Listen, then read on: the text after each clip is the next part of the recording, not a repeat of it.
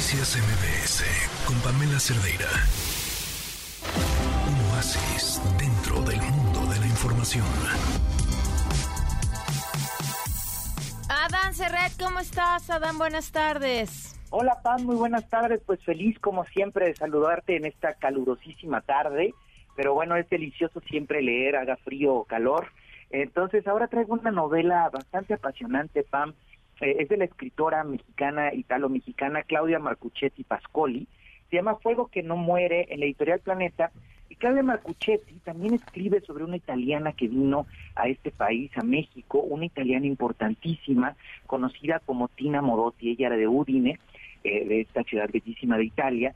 Y es hermosa esta novela, es apasionante porque a partir de la muerte de Tina Modotti, que es tal cual recreada como fue históricamente, fue una muerte muy eh, misteriosa.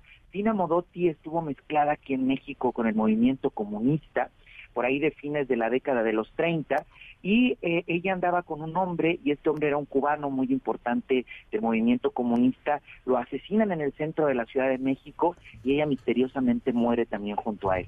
Entonces la novela arranca esta de Claudia Marcuchetti, Fuego que no muere, con un jovencillo que está haciendo sus primeros pininos en la vida, está empezando a enamorarse de la fotografía y le sucede algo, la verdad, que coge eh, Claudia Marcuchetti muy sórdido, que es eh, una especie de necrofilia, pues este eh, muchacho es hijo de un forense que está allí viendo los cadáveres y él ve el cadáver de Tina Modotti y se enamora, este joven se enamora de Tina Modotti de ver el cadáver de ella, ¿no? A partir de aquí él comienza su vida, empieza a investigar de qué se murió con una pequeña cámara fotográfica, va, va eh, conquistando el mundo, va entendiendo qué es lo que va pasando y se va dando, dando cuenta cómo la fotografía ayuda muchísimo para la investigación. Entonces, este es el primer tiempo de la novela, este joven que va descubriendo qué pasó a finales de la década de los 30 con esta mujer Tina Modotti que hizo muchos desnudos muy importantes. Le tocó también a Tina Modotti, ya fotógrafo, fotógrafa y modelo,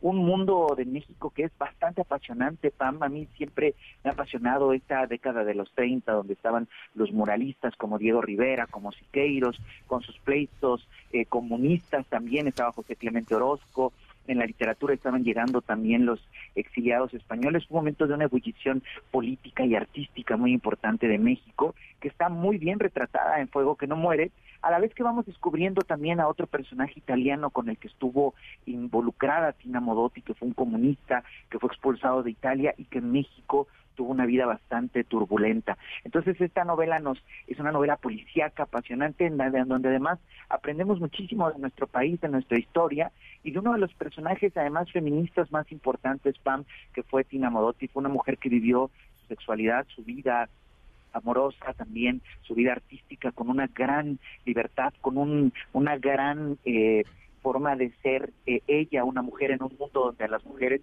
no se les permitía hacer nada entonces, bueno, eh, me gusta muchísimo esta novela, te ríes mucho, te diviertes, también sufres con estos momentos tan fuertes que pasó eh, Tina Modotti y estás en este hermoso momento de la Ciudad de México de la década de los 30. Entonces, eh, recomiendo mucho Fuego que no muere de Claudia Marcuchetti Pascoli en Editorial Planeta. Oye, me encanta, me encanta la recomendación como siempre, Adán, y escuchamos lo que nos recomienda el público. Escuchemos lo que me, que me apasiona. Bien.